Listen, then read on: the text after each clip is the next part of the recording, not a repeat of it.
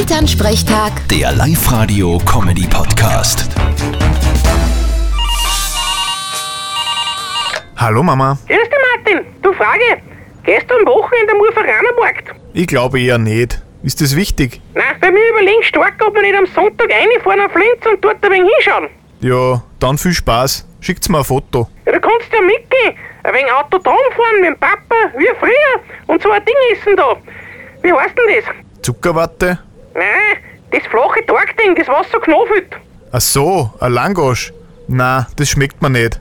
Wenn ich das is, schmust ja nachher keine mehr mit mir. Siehst, du bist noch jung. Ich ist das, damit ich nicht schmusen muss. Ja, unter uns. Du brauchst das gar nicht essen dafür. Der war gut. ja, was ist jetzt? Gehst mit mit uns oder nicht?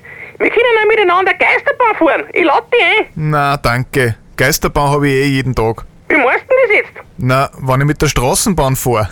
Vierte Mama. Sehr witzig. Vierte Martin. Elternsprechtag. Der Live-Radio-Comedy-Podcast.